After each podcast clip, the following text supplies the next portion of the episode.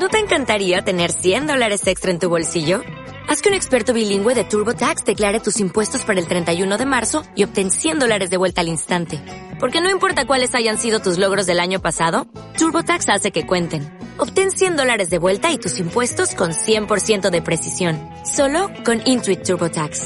Debes declarar para el 31 de marzo. Crédito solo aplicable al costo de la presentación federal con TurboTax Full Service. Oferta sujeta a cambios o cancelación en cualquier momento una historia impresionante realmente, resumida en tres minutos y que al mismo tiempo concentra la enorme cantidad de sucesos similares que hemos ido recopilando a lo largo de escasas dos semanas. Por lo tanto, la pregunta es, ante un fenómeno tan increíble, tan digno de película, ¿cómo es posible que exista un eco con hechos reales, nombres y apellidos de personas que aseguran que les ha pasado lo mismo o algo muy parecido? Estamos sin duda en los límites de los casos eh, más alucinantes, pero el misterio siempre tiene ese juego, esa es bajo la manga, la sensación de que nos puede sorprender una vez más. Esta es una reliquia que me da mi buen amigo Javier Pérez Campos, que inició esta investigación. Eh, un libro donde se hablaba de este tipo de llamadas, que podríamos resumir en el fondo como llamadas desde la muerte, desde el mundo de los muertos, desde el otro lado, desde la realidad velada, Scott Rogo, todo en historia, es decir, de los años 70, con mucha menos tecnología que ahora, ya había sucesos donde al parecer un cruce de líneas, un error, no, parece que desde luego error sería muy simple. Hay algo más en estas historias y nosotros hemos traído aquí a cuatro amigos, les va a interesar muchísimo, pero podrían ser 50. Si tuviésemos sitios, pues podrían ser muchos más. Gracias por toda su ayuda y sobre todo yo espero que a partir de este momento en sus casas, en toda España y en todo el mundo donde se vea este programa, pues surjan nuevos casos, nuevas historias. Y quizá en algunos la sensación de no, aquello no fue un error, fue otra cosa. Estas cosas a veces pasan, como le ocurrió, por ejemplo, a Jesús Muñoz, que es licenciado en Derecho, estudiado periodismo, es colega también. Jesús, bienvenido. Hola, buenas noches, Iker. Eh, ¿Qué has sentido, por cierto, al ver esta historia? ¿no? Yo creo que imagino que en alguien que ha vivido algo parecido se remueven cosas. ¿no? Sí, pues te hace recordar precisamente aquellos momentos en los que te, te pasó algo parecido. ¿no? En mi caso particular, no era un familiar, era una persona conocida de esa residencia, de esa segunda residencia de verano, de esa pequeña, de esa pequeña aldea que nos veíamos esporádicamente, ya hacía mucho tiempo que no nos veíamos, por lo tanto, sin ser semejante al 100%, sí que te ha hecho recordar los momentos de aquella, de aquella llamada en mitad de la noche. Voy a empezar con Jesús, pero voy a saludar, por supuesto, al resto de amigos y yo lo primero que tengo que hacer siempre, y en este caso en forma de póker, ¿no? Multiplicado por cuatro cuando suben allí testigos, yo digo, oye, qué valiente, gracias, estás haciendo una buena labor por el conocimiento de estas cosas que ocurren. Claro, cuando ya son cuatro y están en la mesa, estamos de enhorabuena con nuestra amiga Adela Caballero, que vivió algo en Bilbao que nos va a dejar con la carne de gallina, sinceramente, y que luego nos va a contar. Adela, bienvenida. Eh, gracias, Iker. Gracias por estar con nosotros en este programa.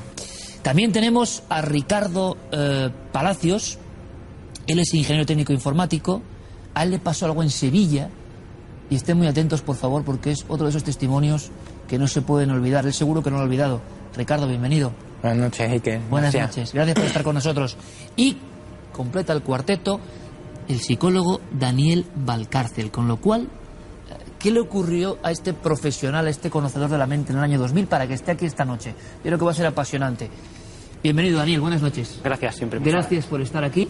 Gracias a los cuatro, que yo creo que representan a todos, a nosotros, a ustedes, a todos. La sociedad cuando de repente algo extraño ocurre, ¿verdad? Venga, Jesús, vamos allá. Eh, hablamos de Ciudad Real, hablamos del año 2007. Sí, hablamos de hace aproximadamente siete años, cuando una noche, eso de las tres y media o cuatro de, de la mañana, suena el teléfono. Y yo siempre lo digo, ¿no? Yo que soy de sueño profundo, que me cuesta mucho despertarme, pues aquella noche me desperté enseguida y fui yo el que me dirigía al pasillo y cogí el teléfono.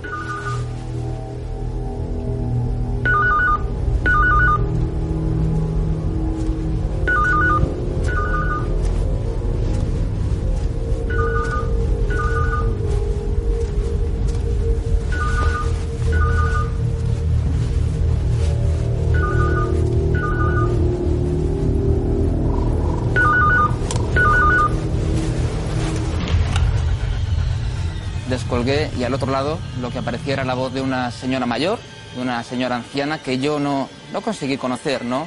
Al descolgar, pues pregunté quién es. Y al otro lado lo que me decía esta señora mayor se sorprendía. Decía que quién era yo. Sorprendida de que a esa hora de la noche en su casa hubiera sonado el teléfono, cuando era ella la que había cogido y la que había llamado. Al ver que no reaccionaba, al ver que estaba tan, tan difusa, pues yo lo que hice fue colgar el teléfono.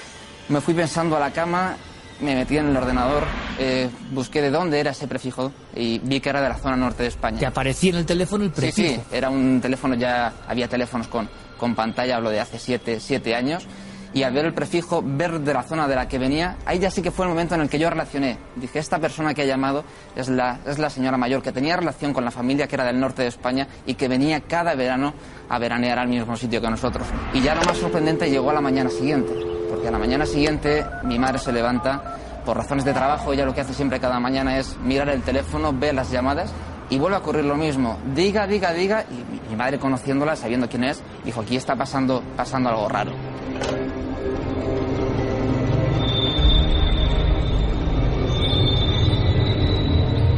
Entonces ya mi madre, sorprendida, lo que hace es ponerse en contacto con su familia para ver qué está pasando, porque no es normal ni que llame por la noche ni que luego por la mañana esté tan, tan desorientada. Y ahí es cuando ya vino la noticia que nos sorprendió a todos y era que esa mujer había fallecido la noche anterior. Así que imagínate la sorpresa, tanto por nuestra parte como por el lado de la familia de esta señora mayor, al decir que habíamos tenido contacto con ella durante esa noche. Vamos a ver, eh, tu madre, lógicamente, reconoce perfectamente a esta mujer con la que la relación era familiar, pero sí de conocimiento durante largas etapas de verano. Sí, ¿no? y aunque no, aunque ya había Era una mujer mayor. Sí, exactamente. Hacía tiempo que no nos que no nos veíamos, pero sí que parte de mi familia, mi madre, tenía contacto con ella, pues como suele pasar, ¿no? En, en fechas señaladas, Navidad, Año Nuevo, para ver cómo van las cosas y para felicitarse las fiestas, sí que mantenían contacto. Entonces llega un momento de shock, eh, tiene que acudir a un familiar de esa mujer por seguridad, Claro. Que le confirma que ha muerto Que había fallecido la noche, la anterior, noche anterior. Antes de que tú recibieras la primera llamada. Esa es la incógnita, Iker. Es lo que no podemos determinar porque se sabe que falleció la noche anterior, no sabemos con certeza el número de horas que habían transcurrido. Lo que estamos seguros es que cuando se produce la llamada de por la mañana, ya ahí no había más vueltas, esta señora ya estaba fallecida. Y la pregunta es esa, cuando suena el teléfono a las tres y media, las cuatro de la mañana, y yo me encuentro al otro lado de esta señora mayor, ¿estaba muriendo? ¿Estaba ya fallecida? Esa es la incógnita que, que nos queda. Claro, la pregunta lógica e ilógica es cómo se queda uno, cómo vive tu familia este acontecimiento, cómo es posible. Claro, ¿cómo se explica este error? ¿Qué error es este? No, se ha muerto error. la noche anterior. La gente, la gente podría, podría hablar de un, de un error, pero estando, como tú bien has comentado, el teléfono identificado en, en la pantalla, no hay, no hay lugar a error. Ni que fuera otro familiar, ni que fuera un equívoco. La llamada estaba ahí, la llamada se produjo y ya lo que nos queda la cuestión, lo que nos preguntamos es qué significaba aquello. Vamos a seguir en esta ronda de, de interesantísimos sucesos al límite de cualquier misterio y que ocurren. Adela, como les decía, nos dejó, nos dejó en la radio eh, con la carne de gallina, absolutamente. Porque quizá aquí el hecho diferencial es que se da hasta un nombre. Cuéntanos, Adela, vamos a ponernos en situación. Eh, Bilbao hacia el año 2006, más o menos, aproximadamente. Sí, eh, ocurrió este suceso hace seis años. Yo he trabajado siempre de comercial. Entonces, a a pesar de que en, en ocasiones he visitado presencialmente empresas y demás, mi mayor experiencia ha sido siempre a través justo de este medio. Vamos, vamos a visualizarlo. Adela, ¿qué pasó? Bueno, pues eh, yo eh, trabajaba por aquella época eh, para una empresa que suministraba, implantaba pues, eh, servicios de Internet eh, en, en la zona norte, calidades costeras de la zona cantábrica. Entonces yo tenía mi base de datos, pero se marcaba manualmente. Eso de las 7 o de las 8 de la tarde, yo llamé, pues una llamada más, y yo, claro, mm, automáticamente miré al registro de la base de datos y dije, María, eh, sí, el domicilio de María, eh, por favor, y me contestó una voz masculina eh, y me dijo, no, soy su hijo Rubén. Clarísimo el nombre. Y hay que quedarse con esto, Rubén. Sí, Rubén. Yo, claro, paso a informarle, eh, estoy, empiezo a informarle detalladamente, pues, mire, estamos, eh, nos hemos implantado en vuestra zona, en vuestra localidad, eh, queríamos saber si os podía interesar. Eh, yo seguía, pero claro, a medida que avanzaba la, la conversación, eh, se tornaba muy extraña, porque en este sector generalmente, pues, te hacen preguntas, te cortan, y, y esta- este chico no interactuaba nada conmigo. No, o sea, no Como me ausente. Sí, sí, sí. Además me contestó muy serio, ¿eh? muy frío. Claro, yo llego un momento, eh, yo digo, para aquello parecía un monólogo. Y, y digo, este chico parece que está escuchando la radio. Y ya le dije, mira, vamos a hacer una cosa. eh, mm, le emplazo dentro de una semana, yo le volvería a llamar, lo comentan en casa, lo habla con la familia, lo comenta con María, más bien, que realmente es la que figura ya de titular en la base de datos. Y ya le llamaré y se quedó ahí la cosa. En principio. Eh, yo coincidió que, cogí pues, una gripe mm, y, falté una semana a la oficina. Entonces, cuando me reincorporé, yo tenía pues trabajo atrasado. Entre esa semana que había faltado, el trabajo que tenía pendiente y tal, pues yo seguí trabajando. eh, y un día miro el ordenador y digo, uy, este chico sí le he informado y, y no le he vuelto a llamar. Y ha pasado ya tres semanas. Entonces yo descuelgo el teléfono y digo, voy a llamar. Un tono, dos tonos, tres tonos. Iba a colgar ya porque tardó mucho en cogerme en la- esa segunda llamada. Y me contestó una, una señora mayor. Eh, era la titular. María, es usted María, ¿verdad? Supongo, le dije. Y me dijo, sí soy yo. Pues mire, eh, María, hace unas semanas tuvimos la oportunidad de informar, tuve de hablar con su hijo, le informé de estos servicios, ya que estamos en la zona, no sé si les puede interesar, y de repente se oyó un silencio. Y la mujer, me acuerdo con una voz, un tono de dolor, mm, me espetó. ¿Qué es esto? ¿Qué es una broma de mal gusto? Y claro, yo me quedé súper cortada. Eh, pues, pues como le decía, eh, pues informamos a su hijo hace una semana y ya me cortó. Y me dijo, ese no se me olvidan estas palabras, vivo sola y el único hijo que yo eh, tenía murió en un accidente hace un año en la mar. Y le pregunté, eh, ¿sería tan amable eh, de decirme cómo se llamaba su difunto hijo? Y me dijo Rubén.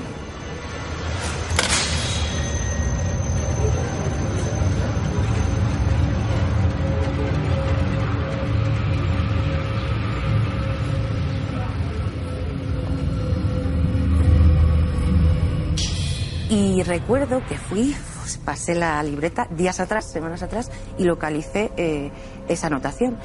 Y yo al leerlo es que todavía me quedé peor, porque había anotado. eh, hablo con hijo de titular Rubén, apenas dice palabra en esa agenda. Pues imagínate, ahí ya, ya es que me mató leer esa, esa anotación. ¿Y, y cómo interpretan? Es una pregunta que le he hecho a Jesús. ¿Cómo alguien... La, la vida sigue, ¿no? Y esto, como tú decías, que es increíble. Pues yo le busco un sentido también poético. Digo, igual, eh, eh, igual el- el- esta persona, el hijo, quería asegurarse de que alguien llamara a su madre con esa soledad que transmitía, esa dulzura, no lo sé, pero no, no le encontré explicación A mí ninguna. eso, Adela, me encantó. Fíjate lo que te digo. Es Oh. decir, e- e- esas- ese, ese sentido de su madre tan sola y quiso que aunque sea de esta forma alguien llamase, trabase... O que no se olvidaría ya que se efectuaba justo en esa época el aniversario de la muerte, que no se quedaría en el Coincidía olvido justo el aniversario, además. del año. Impresionante, Adela, de verdad, ¿eh? Impresionante todo lo que estamos eh, aprendiendo hoy sobre esta realidad increíble, como decimos casi al margen hasta del propio mundo del misterio. Nos acompaña Ricardo Palacios, decíamos que él es ingeniero técnico informático, estamos hablando con personas que tienen cierto conocimiento más allá de lo ordinario sobre algunos aspectos de la tecnología, de la telefonía, de la mente humana. Eh, en Sevilla, hace unos 15 años, nos vamos para allá. Ricardo, cuéntanos, ponnos su situación. Eh, Esto fue sobre el año eh, 97. Eh, yo estaba en el colegio y murió un familiar, pues digamos que tres días después de Reyes fue. Eh, claro, era un familiar que vivía lejos, pero que, que era, era muy cercano porque era muy querido en la familia. Entonces, a los cuatro o cinco días de haber, de haber muerto, eh, mi madre una mañana está limpiando y suena el teléfono móvil eh, que tenía pantalla y se veía todos los, teléfonos que, llamaban. Pues bueno, esta empezó a sonar de forma extraña, no se veía ninguna información en la pantalla. Eh, mi madre intentaba descolgarlo, pero el móvil no respondía de ninguna forma.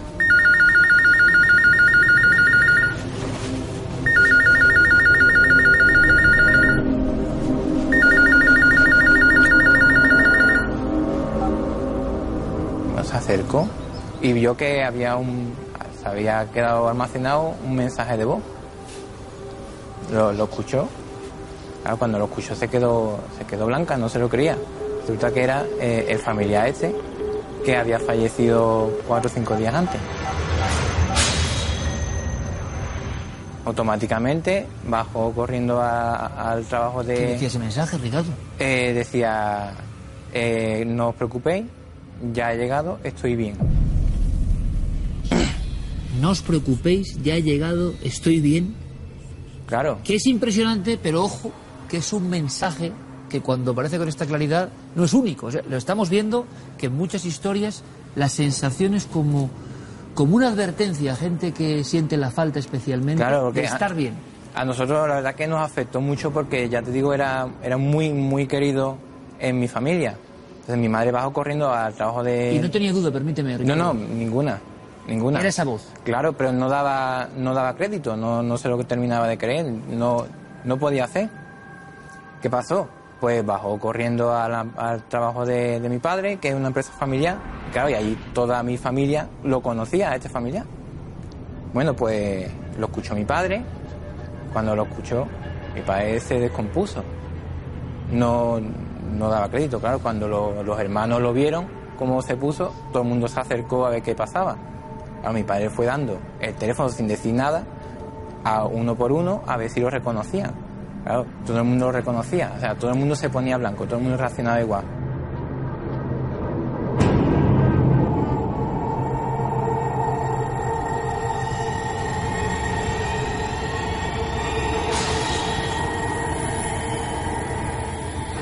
Y llega, yo salía del colegio y pasé por el, por trabajo de mi padre y vi que estaba todo el mundo allí, había revuelo y me acerqué qué pasaba. Me- mi padre me llevó aparte y me, sin decirme nada me dice, toma, escucha el mensaje. Lo escuché. Claro, yo, yo era pequeño, yo inocente de mí, digo, anda, eh, este es familiar. Y, digo, ¿de cuándo es el mensaje? Porque yo pensaba que era un mensaje antiguo. Dice, de esta mañana, lo hemos recibido esta mañana, claro. Cuando yo me dijo que lo había recibido por la mañana, yo me quedé, lo escuché varias veces, porque yo pensé, una persona que tenga la misma voz y que da la casualidad, pero era muy extraño y además el mensaje ya ha llegado, estoy bien. Claro, te pone a pensar y dices, a ver, es que eh, es él, es él, es que no hay... En la familia no hubo la menor duda en este caso. No, no. Creyeron que era una especie de mensaje dejado para generar tranquilidad. Claro, la- lo intentamos grabar. Eh, nos pusimos en contacto con la compañía de- del móvil. Eh, nos dijeron que intentarían grabarlo, pero al cabo de los días nos llamaron y nos, nos dijeron que no tenían constancia de ningún mensaje. ¿Cómo, cómo, cómo es esto? Es decir, intentáis registrar eso para tenerlo Sí, sí, claro. y En aquella época pues no teníamos los medios ni los conocimientos para grabar el, el mensaje. Entonces nos pusimos en contacto con la compañía para ver si era posible eh, grabar el mensaje y digamos que guardarlo porque eh, los mensajes tienen un tiempo definido y, y se borran. Entonces intentamos hablar con la compañía para que nos grabara el mensaje y al cabo de, de los días nos llamó la compañía diciéndonos que no tenían constancia de ningún mensaje de voz. o sea, como si hubiese sido una especie de espejismo Claro. colectivo, ¿no? Y tampoco, tampoco había quedado registrado el número ni nada. O sea, antes el móvil nunca había hecho eso y después tampoco lo volvió a hacer. Y, por ejemplo, pues aquí es ideal hablar con Daniel Valcárcel, porque él es psicólogo, y claro, dices, cuando la técnica ya no llega, cuando la tecnología no sé qué explicación puede tener, ¿en la mente habrá algún resorte para explicar todo esto? ¿Y, y a él qué le ocurrió? Eso sería lo, increíble ya de colofón, porque pocas veces creo que en esta mesa hemos escuchado historias tan impactantes y que estoy seguro están generando un auténtico shock por la fuerza, la honestidad, la verdad, la normalidad con la que están hablando nuestros amigos. Daniel, es tu turno. Estoy muy interesado en saber qué te ocurrió porque tú trabajas con el material, digamos, más enigmático que hay en el mundo, que es la mente humana. Esto ocurrió hace 14 años, pero el recuerdo está ahí. Me ha asombrado mucho el caso de Ricardo, porque es muy parecido. No, no, no conocía yo ninguno. Y entonces lo que ocurrió fue que mi abuelo, mi abuelo Pablo, una persona muy inteligente, muy sensitiva para las artes, falleció en abril del año 2000 todo su afán era llegar al año 2000. Tenía una enfermedad larga, complicada, muchas operaciones y se empeñó en llegar al año 2000 y consiguió llegar al año 2000. El 10 de abril, pues falleció. Entonces, esta persona, mi abuelo, era una persona muy apacible, muy conciliadora, que no soportaba que la gente se llevara mal ni discutiera. hasta ahí todo correcto. Entonces, eh, antes de morir nos dijo, por favor, cuando yo falte, llevaos bien, por favor. Que las convivencias son muy complicadas y cuando yo falte yo quiero que todos estéis bien, que estéis a gusto. Sí, abuelo, sí, no te preocupes, no te preocupes. Y empezamos a convivir con mi abuela materna. Entonces, pues bueno, empezamos a pasar épocas en su casa, ella pasaba épocas en la nuestra y llegaron las típicas discusiones normales de una señora mayor y un choque generacional y bueno, pues hubo discusiones, alguna que otra bastante fuerte, hasta que un día vine yo de la facultad con las discusiones en la mente entre mi abuela, mi madre, bueno, y me espera mi abuela en jarras en la puerta de la casa. Y me dice, ¿sabes quién ha llamado? Digo, a ver, ¿quién ha llamado, abuela? Dice, el abuelo. Digo, no puede ser. El abuelo está muerto. Que ha llamado, que ha llamado y ha dicho que por favor que nos llevemos bien. Digo, no puede ser. A ver, ¿y tú qué le has dicho? Dice, no, no, sí, está grabado en el contestador. Entonces me pega un aldabonazo y digo, esto es una equivocación. Esto es una broma. A mi abuela se le ha ido el juicio. Esto no puede ser. Descuelgo el domo, el teléfono, y suena, tiene un mensaje nuevo. Digo, no, esto es una equivocación, o no voy a escuchar nada, o va a ser. Efectivamente, se oye la voz de mi abuelo diciendo que os llevéis bien. Entonces me quedo absolutamente blanco porque era incontestable, sin ruido de fondo, era una voz como la de mi abuelo, no, era la voz de mi abuelo fallecido hacía unos cuantos meses. Y mi abuela tan normal, ¿ves? Nos habrá escuchado y nos ha dicho que nos llevemos bien. Digo, bueno, pues muy bien, pero no puede ser. Lo escuché varias veces y era mi abuelo. Esperé a que vinieran mis padres en jarras, como mi abuela, y mi madre se lanzó al teléfono, porque era su padre. Escuchó el mensaje, se echó a llorar y dijo, no es tu abuelo, no es tu abuelo, no es tu abuelo, no es tu abuelo, no es tu abuelo. Borró el mensaje y hasta hoy lo sigue negando y no ha querido saber absolutamente Qué nada curioso. del tema. La madre le Sí. da ese impacto Mm. que no es, no quiere saber nada más. Negacionista total. Pero cuando tú conoces a una persona, tú sabes qué tipo de negación te está dando, ¿no? Está diciendo, no puede ser tu abuelo. No me digas que es tu abuelo. Sí, sí, sí. Y la sensación eh, de nieto es que era tu abuelo indiscutiblemente. Y además, ¿qué sentido tiene ese mensaje, no? En Pues- alguien que se equivoque, te quiero decir. Que es la pregunta de aquí valdría para imposible. todos, ¿no? es equivocación, no lo grabó estando vivo, no es broma. Y además, curiosamente, la voz de mi abuelo era muy característica. Era inimitable. Era una persona de un carácter tan plano que no elevaba la voz. Le costaba físicamente. Cuanto más intentaba quitar, menos se le oía. Y yo le noté efectivamente un intento de elevar la voz. Le noté una prisa. Le noté que o le iban a pillar o no tenía tiempo o no sabía si le íbamos a escuchar. Como cuando llegas a un pueblo sin cobertura y llamas a tu mujer, oye, que ya he llegado. Sí. Oye, que tú no sabes si te está escuchando, pero no sabes si se te va a cortar, pero lo dices de esa otra manera. ¿Y, y- y cómo vives tú? eh, con tus estudios particulares sobre la materia, con tu concepción de la vida, de la realidad, cuando te pasa esto en un contestador. ¿Cómo- cómo- es como una Pues, bomba de relojería, me imagino, Mm, vamos. Que dos y dos no pueden ser cinco. Pero lo fueron.